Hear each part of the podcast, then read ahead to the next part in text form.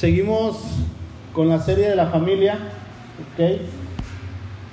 El tema de esta mañana es el núcleo familiar a la imagen. Los temas que estamos viendo y que estaremos viendo en las siguientes semanas, si, si el Señor lo permite, hermanos, tienen demasiada importancia y es muy, muy importante que nosotros los tengamos presentes, que estemos actualizados en cuanto a lo que dice la Biblia, ¿verdad? En asuntos que conciernen a la familia, asuntos que estamos viendo en la sociedad. Resulta que, bueno, pues la familia, como lo hemos visto, ¿verdad? Está siendo atacada por Satanás. Satanás se disfraza de diferentes maneras y en este caso Satanás está atacando a la familia a través de hombres y mujeres que al parecer tienen ideas excelentes, que parecer eh, las cosas que ellos plantean son buenas, pero realmente van en contra de lo que dice la palabra de Dios. Hemos estado viendo que Dios quiere y desea y anhela en su corazón que el ser humano, una vez que esté casado, permanezca casado, que no se separe, ¿verdad? Dios aborrece el divorcio. La voluntad de Dios es que los matrimonios sean una fuente de bendición hacia todo aquel que está en contacto con un matrimonio. ¿Ok?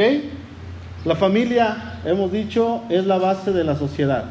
Sin familia no hay sociedad.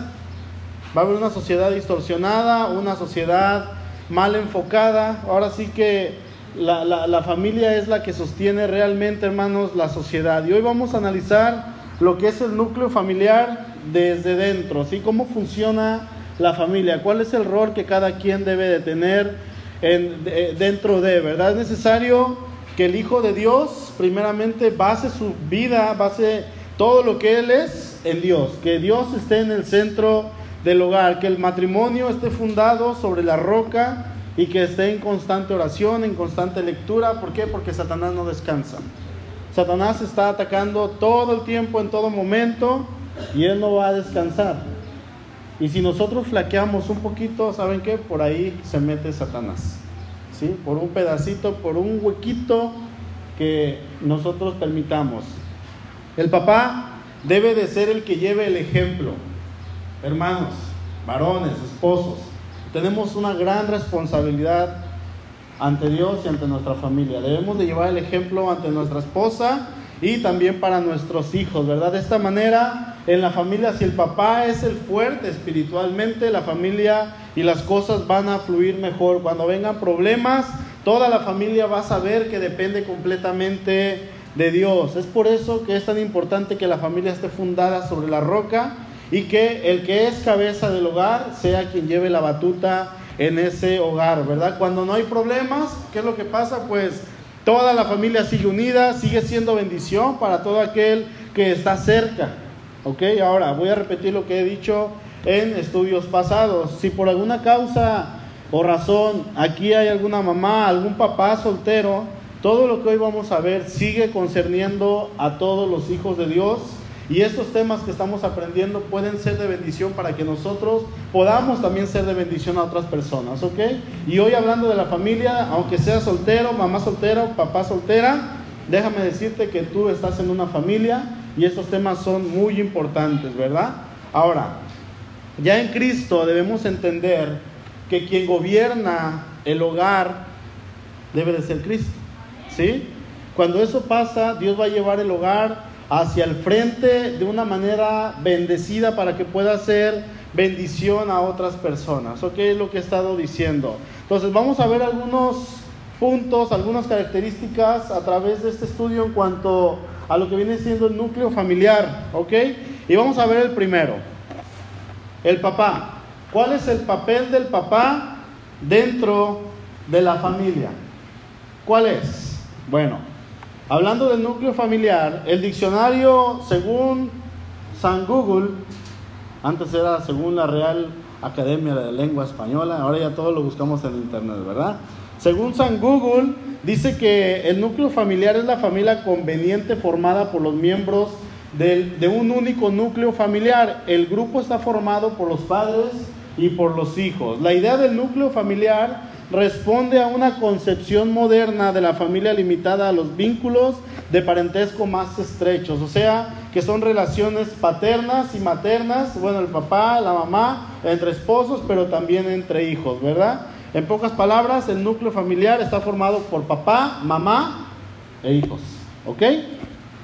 Y es dentro de este donde primeramente Dios, en un hogar cristiano hablando, obviamente, y todos los que estamos aquí somos cristianos y por lo, por lo concerniente queremos que quien reine en primer lugar en el hogar debe de ser Dios a través del papá. Amén. ¿Sí? El papá, como se los he dicho, es el pastor del hogar, es el encargado de guiar a sus hijos hacia el conocimiento de Dios, pero también hacia el enamoramiento de Dios. El papá tiene la responsabilidad de que los hijos se enamoren de Dios a través de su ejemplo. Hemos visto tantos matrimonios y lamentablemente son pastores.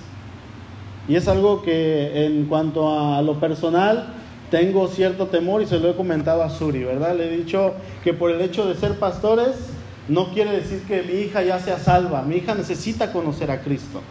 ¿Sí?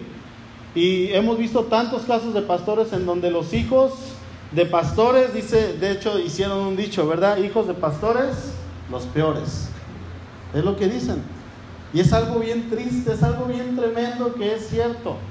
No porque sea hija de pastor, hijo de pastor, quiere decir que va a ser el mejor y el excelente ejemplo, ¿verdad? Tenemos una responsabilidad. Y algo que Suri me dice es, Beto, tenemos que enseñar a Sua no a que sea cristiana, a que ame a Dios, a que se enamore de Dios. Y eso es a través de nuestro ejemplo. ¿Sí? Tenemos que enseñar a nuestros hijos no a que sean cristianos. De hecho, cuando me preguntan algo a una chica o, a alguien, lo que les decimos es, no busques a un cristiano, busca a alguien que ame a Dios. Porque cristianos todos somos. ¿sí?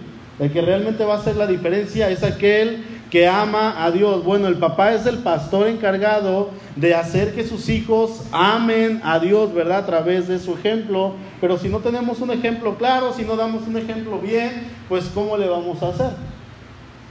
Hijo, ve a la iglesia. Ay, papá, pues tiene dos meses que no vas. ¿Cómo me estás diciendo algo que tú no haces? Hijo, vete a jóvenes. Y tu papá, vete a varones, ¿no? somos incongruentes con lo que decimos en casa y lo que hacemos, ¿verdad? Recordemos que para que todo funcione de una manera correcta, siempre tenemos que preguntarnos qué dice la Biblia al respecto, ¿ok? Y hablando de la familia, cuando vemos este tema, tenemos que ir a dónde? Al principio.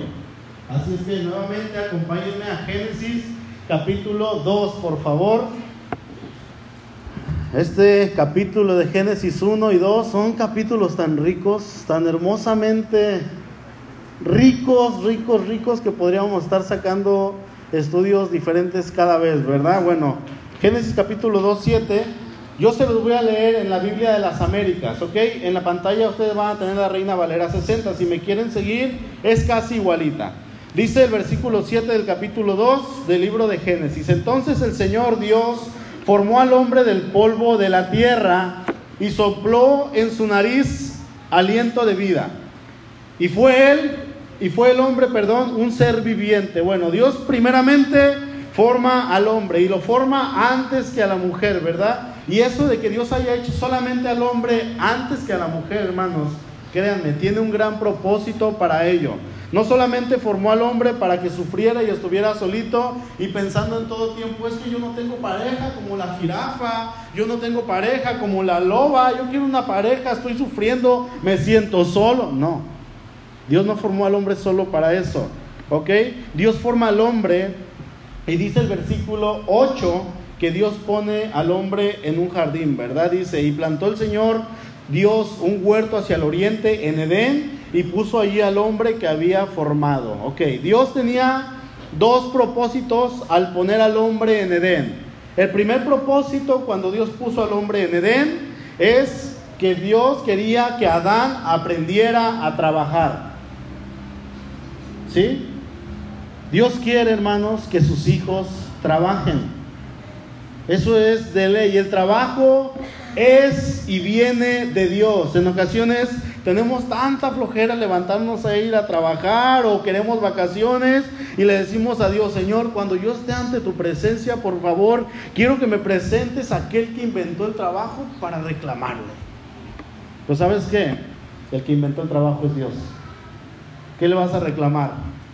En otras ocasiones, otras personas dicen, ¿verdad? Ay, es que el que inventó el trabajo no tenía nada que hacer. Pues resulta que esto es verdad, no, no porque Dios no tuviera nada que hacer, sino que Dios inventa el trabajo, pone el trabajo para que el ser humano tenga algo que hacer, que no sea un glotón, una persona que no esté sin hacer nada, ¿verdad, hermanos? El trabajo es una bendición. ¿Sí? Versículo 15. Entonces el Señor Dios tomó al hombre y lo puso en el huerto de Edén para que, ¿qué? Lo cultivara y lo cuidara. Trabajo. ¿Qué tenía que hacer? Podarlo, ¿verdad? ¿Con qué? ¿Con tijeras? ¿Con podadora? ¿Tenía que cuidarlo? ¿Tenía que estar ahí trabajando? ¿Tenía necesidad? No.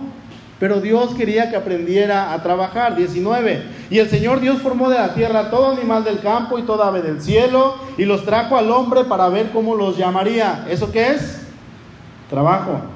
¿Sí? Y como el hombre llamó a cada ser viviente, ese fue su nombre.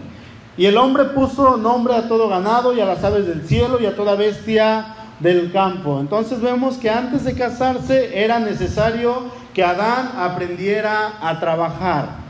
¿Ok?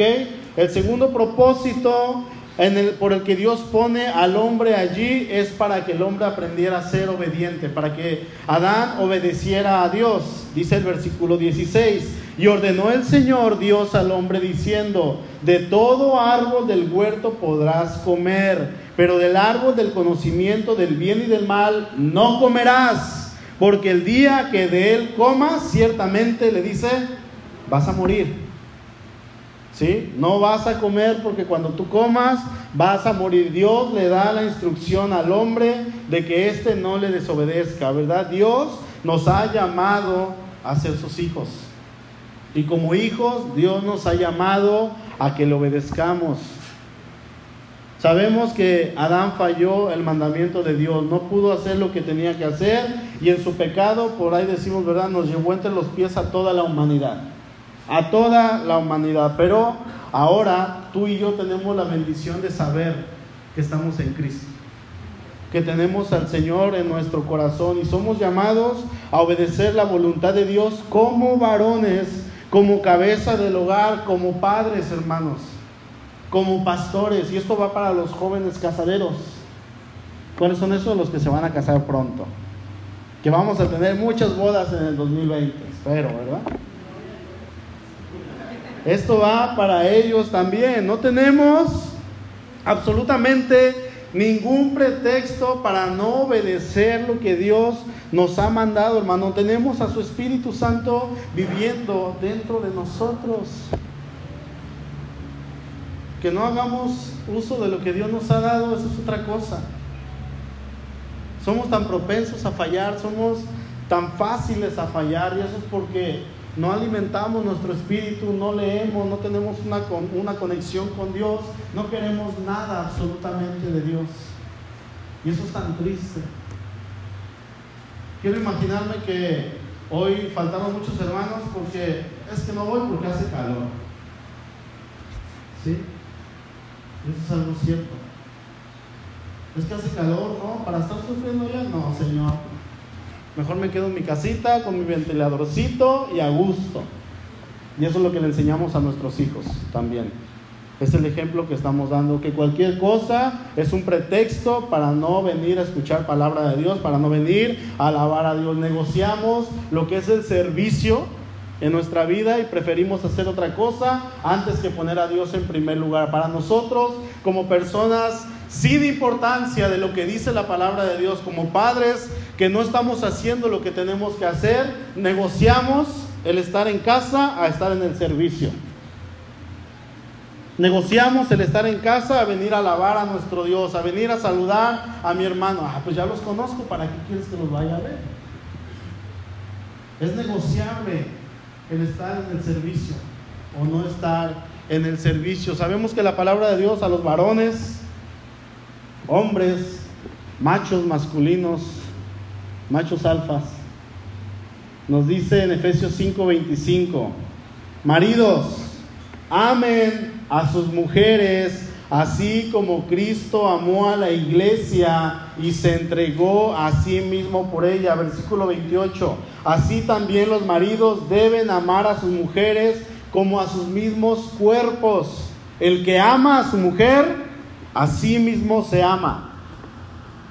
Son instrucciones para los hombres.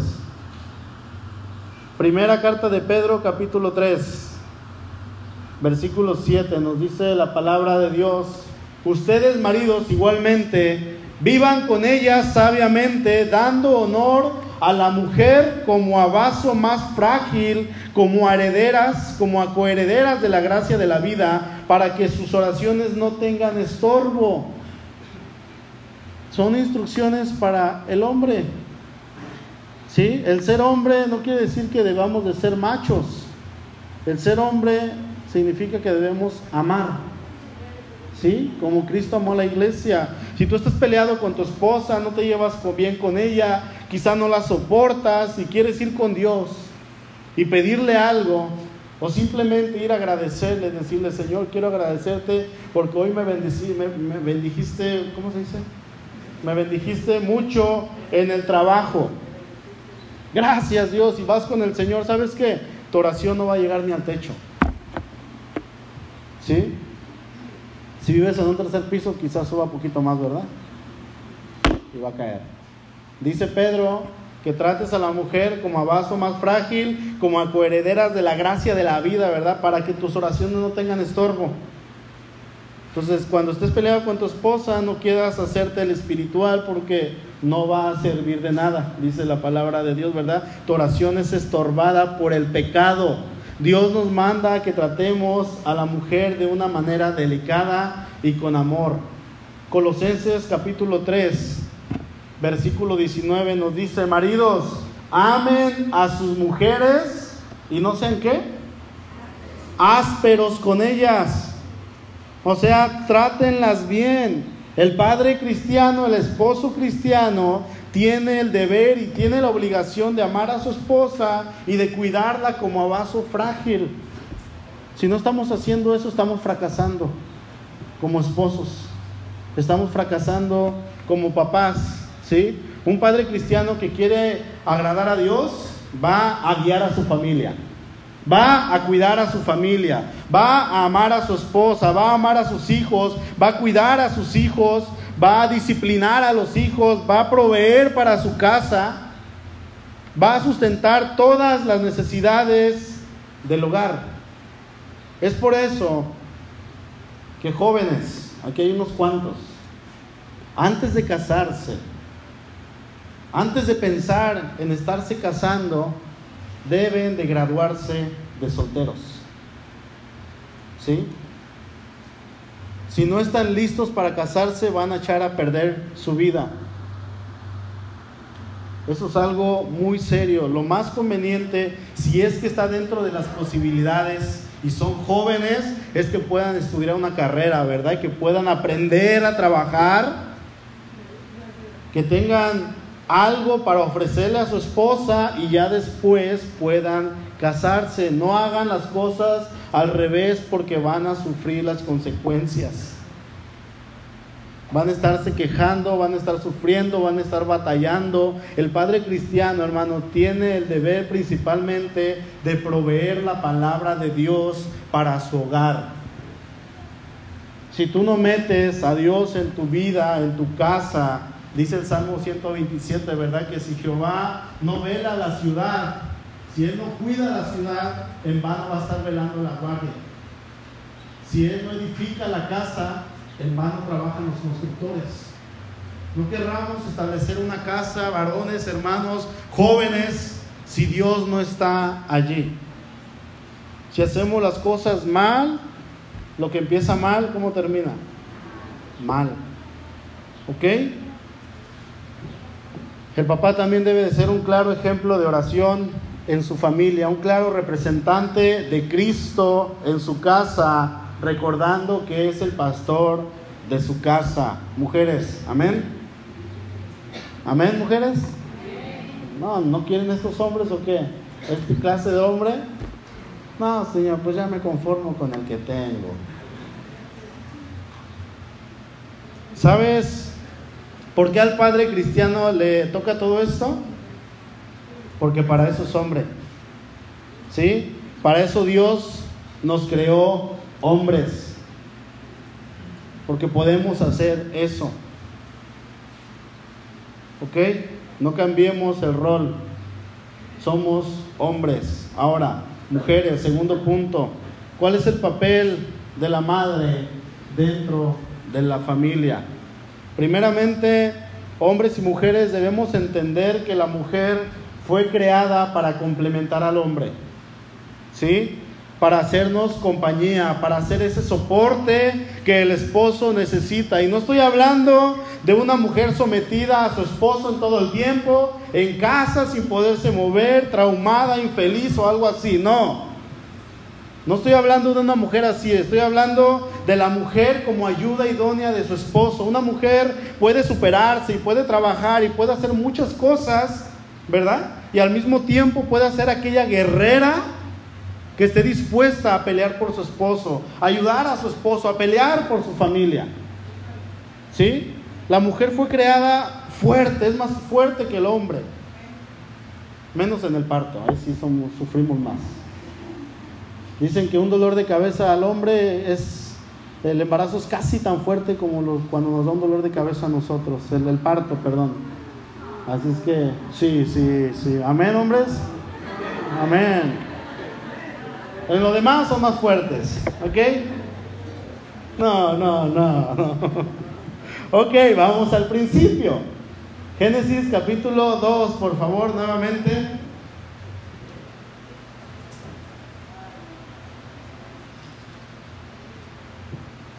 Se subió aquí una persona hace unos días, dio la bienvenida y bajó como en tres minutos. Dice, ah, oh, se me secó la garganta, ya no podía hablar sí se seca bien feo. Pero bueno, Génesis 2.22 dice así, y de la costilla que Jehová Dios tomó del hombre, ¿qué hizo? Una mujer y la trajo al hombre. Dijo entonces Adán, esto es ahora hueso de mis huesos y carne de mi carne. Será llamada varona porque del varón fue tomada. Por tanto dejará el hombre a su padre y a su madre y se unirá a su mujer y serán una sola carne. Ahí está ahora sí, bendito sea el Señor que proveyó la mujer que Adán tanto estaba esperando, ¿verdad? Una compañera de vida que le ayudara a no estar solo en su vida. Tenían todas las cosas en común Adán y Eva. Tenían una relación tan perfecta, una relación tan estrecha, que dice el, versículo 25, y estaban ambos desnudos Adán y su mujer y no se avergonzaban, tenían intimidad. No estoy hablando de la intimidad sexual, también la tenían, ¿sí? Pero era algo más cercano todavía. Tenían esa conexión de estar ambos desnudos sin sentir vergüenza. Sería, hermanos, ideal que los esposos no tuvieran barreras y no sintieran vergüenza de exponerse el uno al otro, lo que sienten, lo que piensan, y menos a Dios. En muchas ocasiones tenemos tanta vergüenza de decirle a Dios lo que hay en nuestro corazón que no se lo confesamos cuando Dios ya lo sabe, mucho menos a nuestra esposa, mucho menos a nuestro esposo, ¿verdad? Necesitamos pensar en, en que debemos de tener esa conexión. Sería algo tan hermoso que, los hombres no hubiera nada que estuviera en medio, ¿verdad? Muchas veces, así como Adán y como Eva, nos ponemos hojas de higuera. Dice en Génesis 3.7, ¿verdad? Que cosieron hojas de higuera y se taparon. ¿Qué son esas? Son barreras. Barreras debido a que hay aspectos de nosotros que no queremos que nuestra esposa sepa o conozca y que tampoco conozca a Dios cuando Dios lo conoce todo. En el matrimonio la falta de intimidad espiritual, hermanos, emocional y también intelectual, por lo general precede, lo que sigue es una desintegración, es una eh, desintegración, sí, de la unidad física, de la unidad sexual, de la unidad eh, en cuanto a verbal, en todo, ¿sí? Cuando comienza en lo espiritual, todo se viene para abajo. Después de que Adán y Eva pecan, ¿qué sigue? La vergüenza, la pena, la incomodidad, envidias, iras y otras cosas, ¿verdad? Que siguen avanzando hoy hasta el día de, hoy, creando barreras ellos mismos y creando una barrera hacia Dios, ¿verdad? En el momento en que pecan. Tú y yo a menudo experimentamos estas mismas barreras dentro del matrimonio porque no tenemos esa intimidad de estar desnudos ante nuestra pareja. ¿Sí? Dice que Adán y Eva estaban como desnudos y no se avergonzaba. Lo ideal es que esto no pase dentro del núcleo matrimonial, sino que exista esa confianza de poder estar sin ropa. ¿Saben de qué estoy hablando, verdad? Que podamos tener esa intimidad, que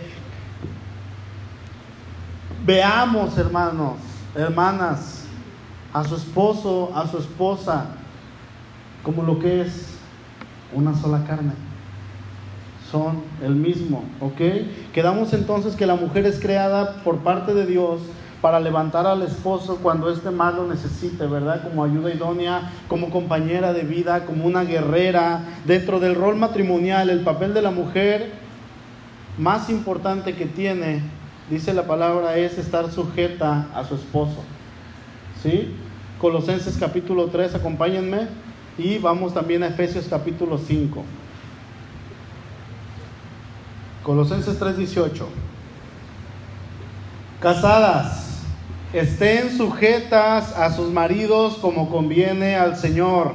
Efesios 5:22. Las casadas estén sujetas a sus esposos, a sus propios maridos, como al Señor. Ojo, hermanos, no es machismo ni que Dios sea alguien denigrador, tampoco es esto.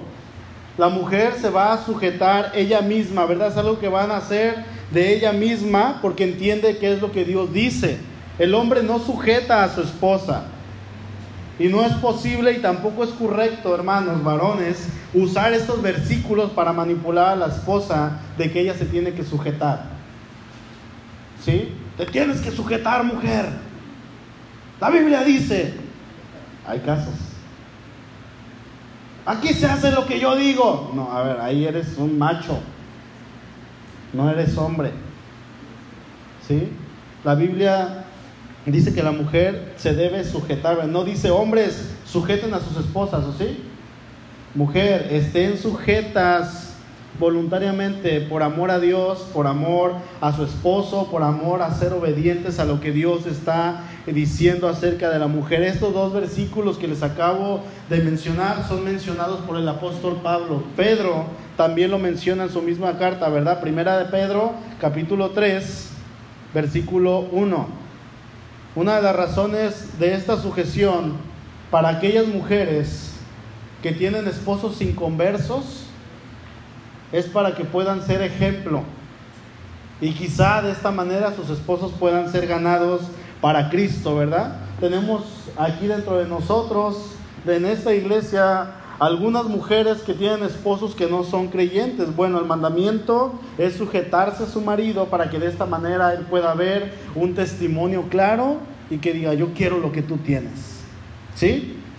Primera de Pedro 3.1. Asimismo, vosotras mujeres, estén sujetas a sus maridos, para que también los que no creen la palabra sean ganados sin la palabra por la conducta de sus esposas. O sea, está hablando del testimonio, ¿sí? De un correcto comportamiento, considerando vuestra conducta casta y respetuosa. Ahora, la verdadera belleza sabemos que comienza por dentro, ¿sí? Comienza en lo interior, pero hermanas, higiene, pulcritud y arreglo son importantes para el esposo. Recordemos que el hombre es visual, ¿Sí? E imaginen, quiero que imaginen la escena del hombre llegando a casa y que la mujer ni siquiera se ha bañado. ¿Sí? Es algo sencillo, pero también muy serio. Que ni siquiera se han dado una manita de gato. Mujeres, Dios las hizo hermosas a todas. Yo les voy a invitar en el amor del Señor que lo hagan, que luzcan bellas para sus esposos. Enamórenlos. ¿Sí? Que cuando el esposo llegue a casa quiera llegar para poder verla, sino todo lo contrario. Dios las ha hecho, nuevamente les repito, hermosas. Deben vestirse sensuales para su esposo, pero discretas para todo el mundo. Amén.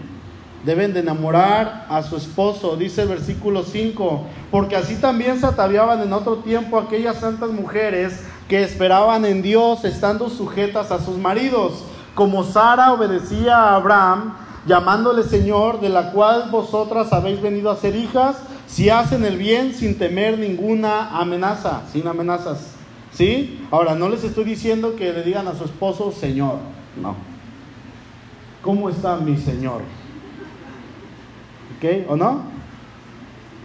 Yo le he dicho a Suri, dime Señor, como Sara le decía Señor Abraham, sácate, ¿qué me dice? Y no se sujeta. Y le digo, por favor, dime Señor, respétame. y no quiere, bueno, pues no le digan Señor a sus esposos, pero sí que haya respeto. ¿Sí? Efesios 5:33. Nuevamente. Por lo demás, cada uno de vosotros ame también a su mujer, así como así, así como a sí mismo, y la mujer dice, respete a su marido. Algo muy, muy importante para la mujer, también para el hombre. Pero estamos hablando de la mujer. Hermanas, respeten a su marido. ¿En qué consiste esto? Debe haber respeto hacia el núcleo familiar, hacia esa familia que conforman ustedes, sean dos, cinco o tres, o dos, o tres, bueno, sin hijos o con hijos, los que sean, debe haber respeto, ¿verdad? Cuando una esposa habla o un esposo habla mal de su esposa, créanme, están hablando mal de sí mismos. ¿Sí? Hay problemas en el matrimonio y resulta que la mujer con su corazoncito, con buenas intenciones, va y cuenta su problema a tres, cuatro, cinco, seis, siete personas. Y esas siete personas ya lo contaron a otras cinco, seis, siete y se hace un chisme y todo el mundo se entera de cómo es el fulano. Respeten a sus maridos, por favor. No están respetando a su esposo y están hablando mal de ustedes mismas. Cuando la esposa, otra cosa, cuando la esposa habla mal frente del esposo, ¿verdad? Hacia otras personas, como queriendo tirar la pedrada para que el esposo la agarre. Hermanas, no hagan eso. Por ejemplo, están ahí el matrimonio, ¿verdad? Y sale un tema y dice la esposa, uy, qué bien que tu esposo sí te ayuda a lavar los trastes, ¿verdad? ay, eso ha de ser tan bonito, ¿qué se sentirá? Oh, no lo sé. Uy, qué bonito ha de ser que tu esposo sí te dé el gasto completo y no a medias. ¿Qué están haciendo? Están hablando mal de su esposo. Esto va a causar problemas. A lo mejor el esposo no va a decir nada. ¿Sí? Pero si dice algo más adelante, si no dice nada, eso lo va a guardar en su corazón y lo va a acumular. ¿Sí? Si dice algo, va a tener problemas con su esposa.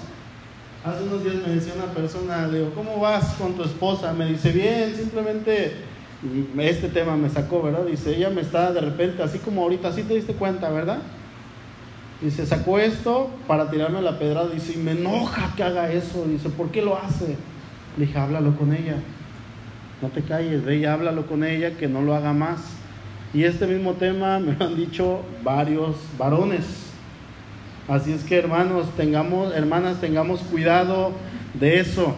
¿Verdad? Por favor, todo esto causa coraje, ira en muchos eh, hombres que no pueden aceptar las cosas como son. La mujer respete a su marido, dice Pablo. Ahora, todo esto entra dentro del punto que la mujer se debe someter al esposo basado en Efesios 5:23.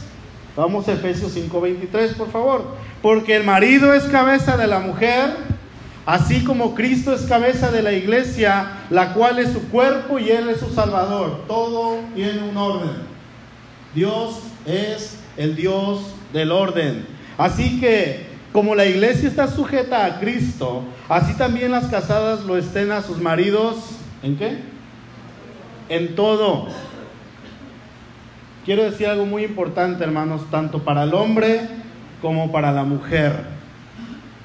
Chicos solteros, casaderos, chicas solteras, casaderas, también esto va para nosotros, para ustedes, ¿verdad? Como matrimonio, somos llamados a modelar la belleza del matrimonio, así como Dios lo ha establecido desde el principio. En Génesis 2.24, ¿verdad? Donde el hombre representa a Cristo, amando a su esposa, así como Cristo amó a la iglesia y se entregó a sí, misma, a sí mismo por ella. Y la mujer representa a Cristo como aquel que se sometió voluntariamente a la voluntad del Padre. ¿Qué es lo que le estoy diciendo? Ambos son representantes de Jesús en diferentes roles. Tenemos esa responsabilidad, hermanos. Debemos mostrarle al mundo cuán deleitosa puede llegar a ser la relación de dos pecadores redimidos por la gracia y el poder del Evangelio cada uno asumiendo su rol por Dios, en dependencia por el Espíritu Santo, ¿sí? Debemos ser intencionales en el momento de pensar que llegar a ser marido y mujer debe de convertirse en una parábola viviente en relación a Cristo y a su iglesia. Es algo tan importante, tan hermoso el matrimonio, la familia, es lo que Dios estableció. ¿Sí? Pedro dice, primera carta de Pedro, nuevamente por favor, capítulo 3, versículo 8. Pedro dice para ambos, el hombre y la mujer, finalmente, sean todos de un mismo sentir, compasivos, amándoos fraternalmente, misericordiosos, amigables, no devolviendo mal por mal, ni maldición por maldición, sino por el contrario, bendiciendo, sabiendo que fueron llamados para que heredasen bendición. Ojo, el contexto que estamos leyendo en primera carta de Pedro capítulo 3 está hablando desde el versículo 1 hasta el 7. ¿A quiénes? Al matrimonio. Entonces, este versículo está hablando para un matrimonio y le está diciendo que sean de un mismo sentir, compasivos, mostrando amor fraternal, amigables, jamás devolviendo mal por mal y bendiciendo. Esta, hermanos, es la instrucción para el matrimonio. Es lo que Dios quiere para el matrimonio. Amén. Punto número tres y final. El papel del hijo dentro del rol de la familia.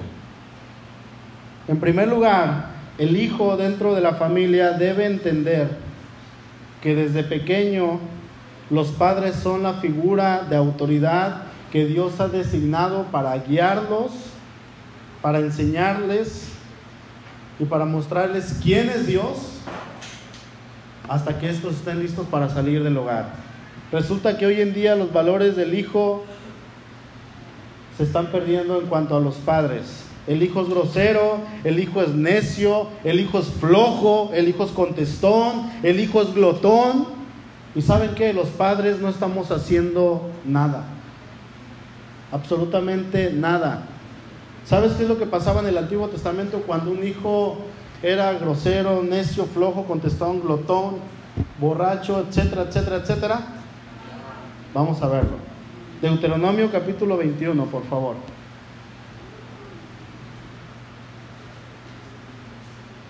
Versículo 18.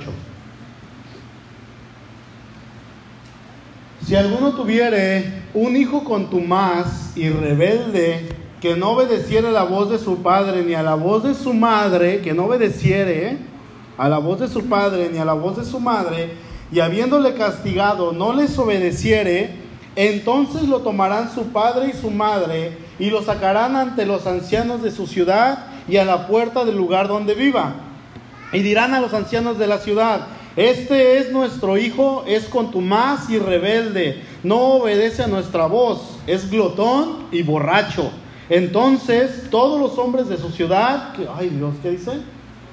Lo apedrearán y morirá. Así quitarás el mal de en medio de ti y todo Israel oirá y temerá. Yo leo este versículo y digo, wow, Señor, what? ¿Qué es lo que dice aquí? ¿Por qué Dios permitía esto? Para que los hijos realmente pudieran entender que debían respetar a sus padres. Un hijo que no respeta a su padre y a su madre no es bendecido, al contrario. ¿Sí? para que los hijos no perdieran el rumbo ni la cabeza de quién es quién en el hogar. Dios estableció esto, ¿verdad? Cuando un hijo no honraba a sus padres, el papá o la mamá iba con los jueces y les decía la manera en que su hijo se estaba comportando y lo que se establecía en ese momento para ellos, escuchen esto, era pena de muerte para el hijo rebelde. Pena de muerte. ¿Puedes imaginar esto hoy en día? no hubiera hijos. Muy pocos, quizá, o a lo mejor habría muchos hijos, ¿verdad? Porque todos respetarían a sus papás y todos respetarían a su mamá. Resulta que los valores se están perdiendo y es precisamente porque nosotros como padres hemos permitido que nuestros hijos sean los que gobiernen en el hogar. Ponme una imagen, Rafita, por favor, que está ahí. Lean lo que dice aquí.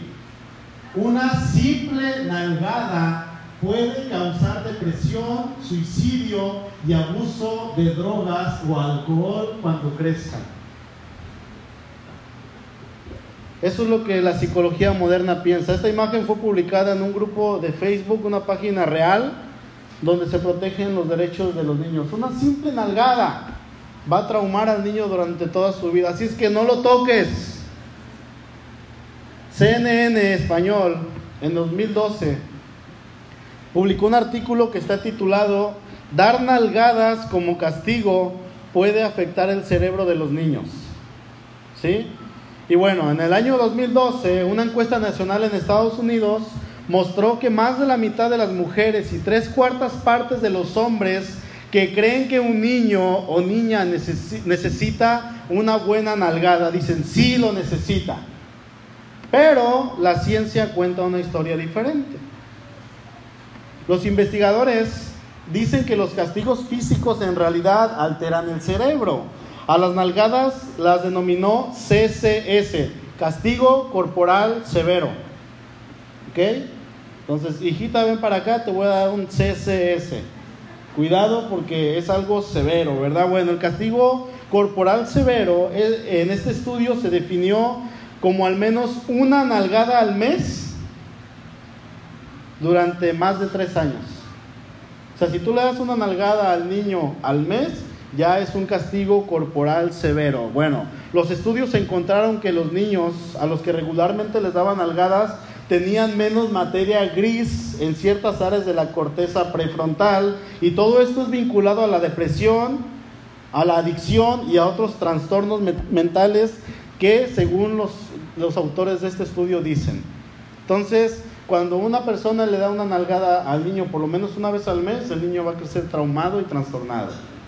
Es lo que dice la ciencia hoy en día. Entonces, hermanos, leyendo esto que es ciencia, ¿sí? Yo no tengo nada en contra de la ciencia, la ciencia es de Dios. ¿Sí? Pero esta ciencia que estamos leyendo aquí de los científicos, podríamos decir que Dios se equivocó. Cuando leemos en Proverbios capítulo 23, versículo 13, se lo leo en la nueva traducción viviente. Dice, no dejes de disciplinar a tus hijos, no morirán si les das unos buenos azotes. ¿Qué sería? Tortura corporal super severa, ¿verdad? La disciplina física bien puede salvarlos de la muerte, dice este versículo. Entonces, ¿el Señor se equivocó?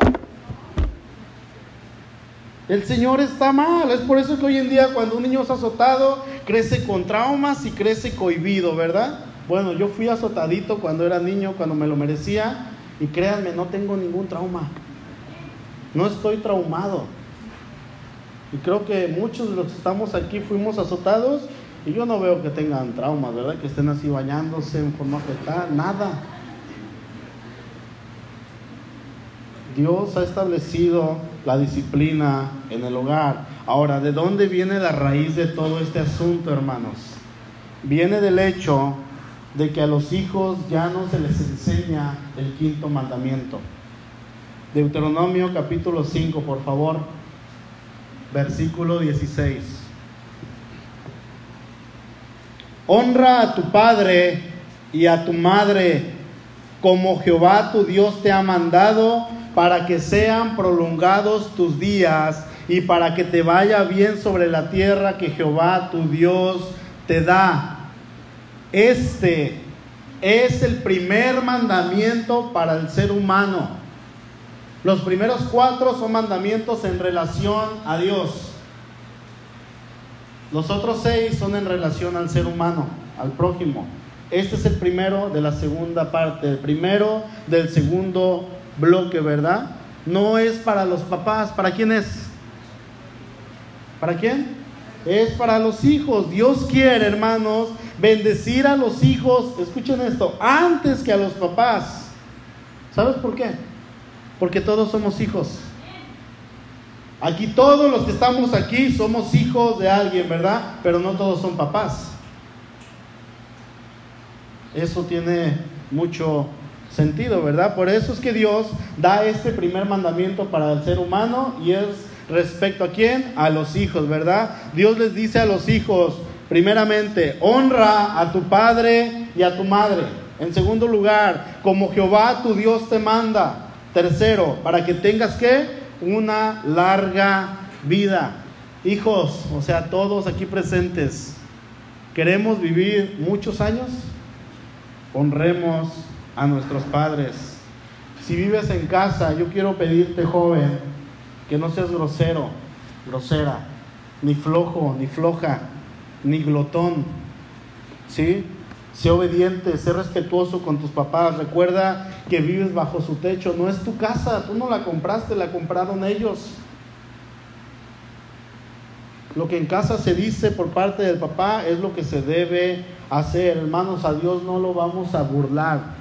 Y Él se va a encargar tanto de los hijos, así como de los papás que no han sido honrados. Dios se va a encargar de eso. Hijos presentes, sean obedientes a sus padres. ¿Saben por qué? Van a encontrar bendición para sus vidas. Y dentro de poco, jóvenes, si Dios permite, van a ser papás. Y ustedes van a querer que sus hijos los obedezcan pero ¿cómo vas a pedir algo que tú no das? ¿Cómo vas a pedir algo que tú no diste jamás? Hay muchachos tan bonitos que vienen a la iglesia, son cristianos, serviciales, y uno los ve y dice, wow, qué chico tan más ejemplar. Y los tenemos aquí, ¿verdad? Y de repente viene el papá, la mamá y dice, oye, quiero hablar contigo acerca de mi hijo. En mi casa no mueve un dedo, es grosero, no se levanta, no hace su cama. Pero hermana, aquí no deja de estar de arriba para abajo, sí. Pero en casa no hace nada. Y es grosero, insulta. Me ha ofendido también a su papá. Resulta que en la iglesia somos unas personas, damos una cara, pero realmente en casa es donde se sabe quiénes somos, ¿verdad? Tengamos cuidado, hermanos. Tenemos una gran responsabilidad ante la sociedad de ser luz y de ser testimonio.